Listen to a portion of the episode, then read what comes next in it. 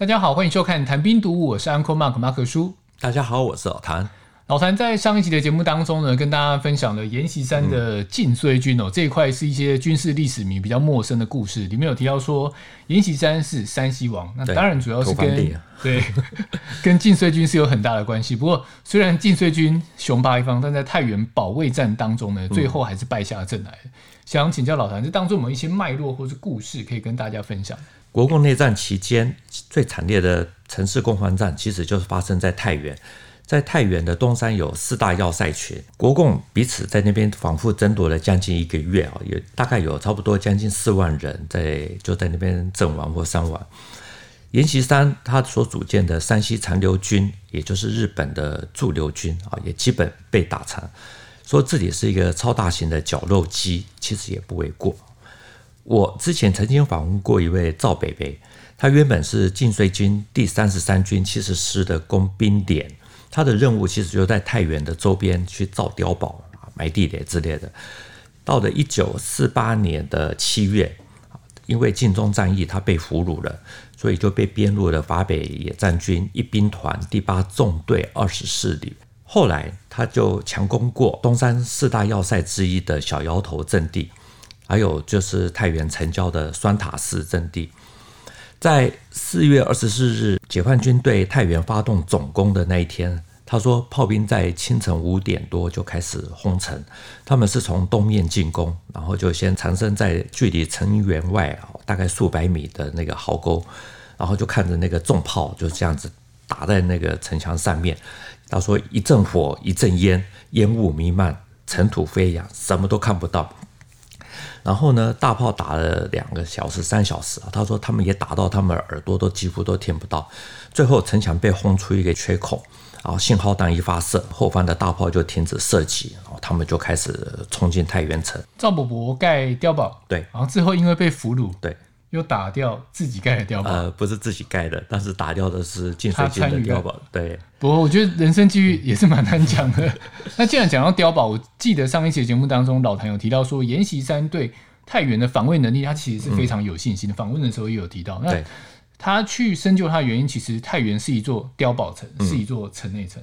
太原的碉堡最早是出现在抗战期间啊，日本占领了以后呢，又继续的加盖。抗战胜利啊，阎锡山一回来，马上就开始盖那个碉堡哈，他还组建了碉堡建设局，好说他是一位专门在盖碉堡的基建狂魔啊，其实是我觉得是蛮贴切的。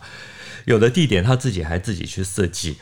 那山西残留日本军呢，其实也有人帮他在规划。太原的周边大概总共有大概五千六百多座的碉堡。阎锡山他为什么会这么热衷去修建碉堡呢？因为他自己曾经说过，因为共产党凭的就是人多，他们用的是波浪式冲锋的人海战术，所以到处取胜。如果谁没办法去在这方面防自己守的话，就一定会失败。所以一定要用碉堡群啊来组建据点工事，用火海啊，也就是用钢弹来换取肉弹，哦，共产党就没有办法。那照这样听下来，这些碉堡应该盖得不错吧？毕竟遇上了基建狂魔，总不会是豆腐渣工程。我们看地图哈，这个就可以知道，太原东边它有所谓的东山啊，比较高；那西边靠着汾河，那南北有起伏啊，所以照一般的说法，就是阎锡山他的百里防御阵线啊，其实就是以太原为核心，还有所谓的中八点啊、外八点，号称总共是三道的防线。我们由近而远来说好了。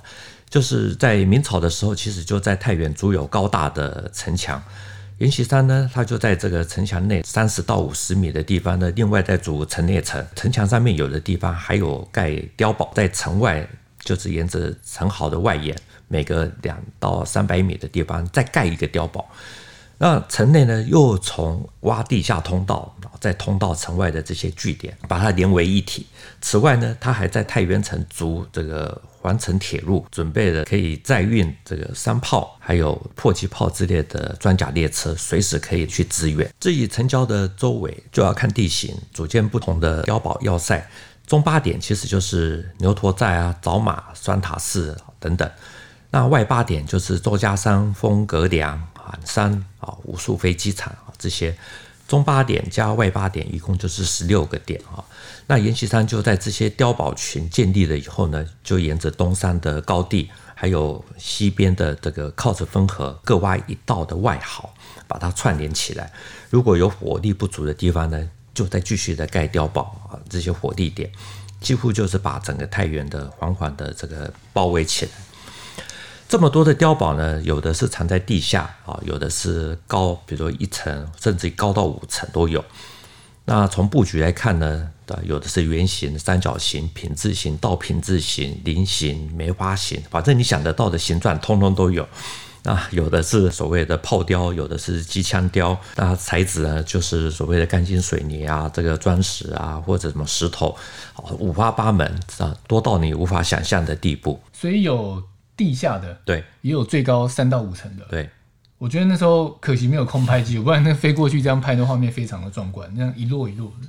要盖碉堡的时候呢，有很多的争议。那阎锡山他是主张要盖高碉啊，因为他认为这可以给解放军造成精神压力，而且他们没有那么多的炮弹可以来打。如果一个一个要摧毁哦，不知道打到什么时候。可是事后证明，这种高碉其实是并不好用的，因为目标太大，那个大多数很容易被打中。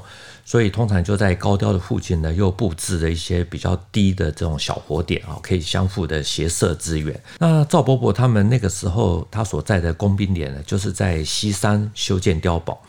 西山下面呢，有华北最大的太原兵工厂，他说他们都是人工在那边修哦。至于洋灰水泥，就是用那个请民夫用小毛驴把它那种驮上去。我问他说：“哎，有没有到底看过日本人来指导建碉堡？”他说他没有看过。如果有的话，应该就是在东山哈，其他这些比较重要的地区。那这个东山要塞群有什么特别的地方？在阎锡山他打造的百里防御线里面呢，东山要塞啊，这个是最重要的。如果太原的地形是一个人哦，那东山就是头。中国历代打太原，基本上都是从头开始打起啊。包括日本侵华军，他其实也是从东山开始打。东山防御体系上面总共有四大要塞啊，分别就是牛头寨、小窑头、枣马、山头啊，这个所谓的四大集团阵地。它南北长达八公里，大大小小的碉堡总共有两千四百多座，既能独立作战，又能够互相支援啊，号称足底十万精兵。其中呢，由十座主碉堡它所组成的牛头寨，因为它的地形特别的陡峭，有些地方不够陡的地方，它还用那个人工去劈坡。好，是东山防御体系里面呢最重要的一个阵地，可以屯兵五千。其中最重要的就是四号碉，它又叫妙碉，钢筋水泥的厚度至少一公尺，所以又被称为碉王。对于像牛头寨这样子的防御啊，那个时候的评估是说，解放军如果来的一个军啊，也没办法攻得下来。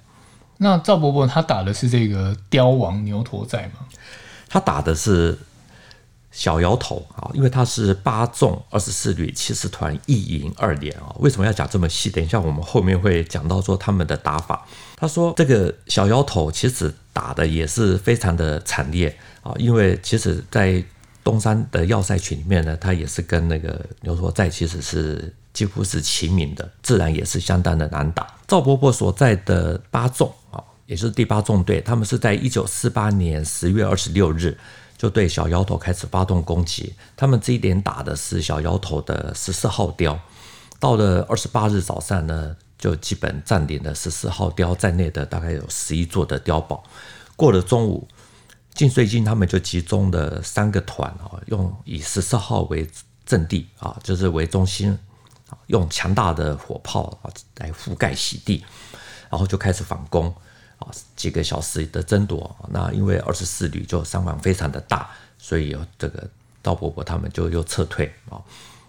接着双方就这样反复的，就是啊这个反攻失守啊，反攻失守啊，一直到了。二十九日的时候呢，他们才又再度的占领。三十日又又弃守，到了三十一日的时候，其实才把整个十四号雕夺回，那也才控制了小窑头的这个要塞阵地。虽然赵伯伯没有打牛驼寨，但他的小摇头听起来打起来也是非常的惨烈。对，那既然都这样，最坚固的牛驼寨到底要怎么打？一九四九年七月结束的晋中战役呢？阎锡山他一口气就丢了十四座的县城啊，一次就向蒋介石求援啊，就傅中南就从西安空运了两个师到山西，其中有一个师就是来到太原东山。来协助其他的晋绥军来做防备。另外，日本驻留军呢，也从原来的铁路公路修复总队的名义啊，就被改编为山西省保安总队啊，又称为第十总队。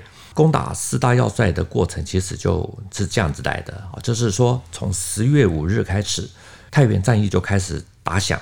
那到了十七日，华北野战军就开始对牛头寨展开了突击。次日清晨就基本上几乎全部都占领，因为自己居高临下啊，实在是太重要，可以控制整个太原的北机场，还有可以炮打那个太原的兵工厂，所以呢，就逼得阎锡山的日本驻留军呢，也就是第十总队，他们就出动了。那第一团呢，就开始去协助反攻，结果他大队长安藤以下的都阵亡，那接着就换第二团来攻，他们还动用飞机大炮。结果呢，解放军这边因为装备比较差，所以就只用迫击炮，还有威力不大的手榴弹来防守。结果被阎锡山认为说一个可以抵十个国军的这个日本这个山西残留，竟然打不下来。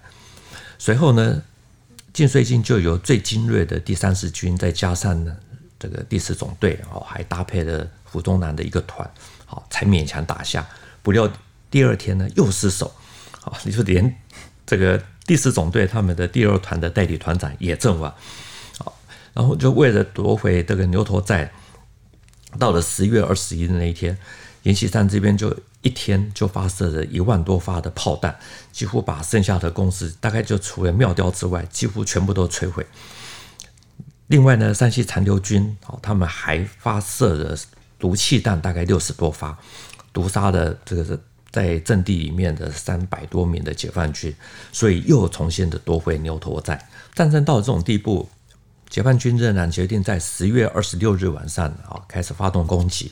那所以他们就呃那天晚上就攻向了找马。那三十一日呢，第八纵队就把小窑头彻底的占领。由于东山的找马、小窑头这些要塞呢先后被攻克，牛驼寨就相对的变得比较孤立。十一月十二日。第十三纵队啊，又攻占了山头，啊，于是最后就由七纵，也就是第七纵队向庙雕发起最后的猛攻，先后五次攻击，九次的爆破，在耗用了大概两千斤的炸药之后呢，才把庙雕炸开的一个大概高两米、宽一米的缺口。那为什么能够攻破呢？是因为雕内的守军呢被震昏，啊，所以才能够攻得进去。好，就可以想见说是如何的坚固。那控制了牛头寨以后呢，就完全控制了东山的四大要塞。东山争夺战呢，其实打的是非常的血腥啊，碉堡残破，炮弹碎片啊，还有手榴弹的那些弹饼啊，其实是几乎把整个地面都铺满。那就更不要讲说那些战壕啊什么的，通通都铺满的，通通都是尸骸。十七个昼夜的争夺呢，解放军这边说国军的损失大概是两万人以上。国军自称说：“我只有损失四千三百二十多人。”啊，阎锡山这边啊，估计对手是十万人死伤。可是呢，解放军说自己啊，伤亡是一万六千人。啊，不过有一点是很可以确定的，就是日本的这个步兵，就是山西残留的日本步兵，基本上都损失殆尽。我没有想到的是，攻打碉堡的结果啊，嗯、国军死伤的人数竟然比解放军还多。照理来讲，有这种坚强的防守阵地，不是应该要让那个来犯的敌人付出比较惨痛的代价吗？数字落差会这么大，有时候要看说你是用什么指伤者的身份哈，你怎么定义啊？是正规军还是说地方性的民团武力啊等等，包括自卫队？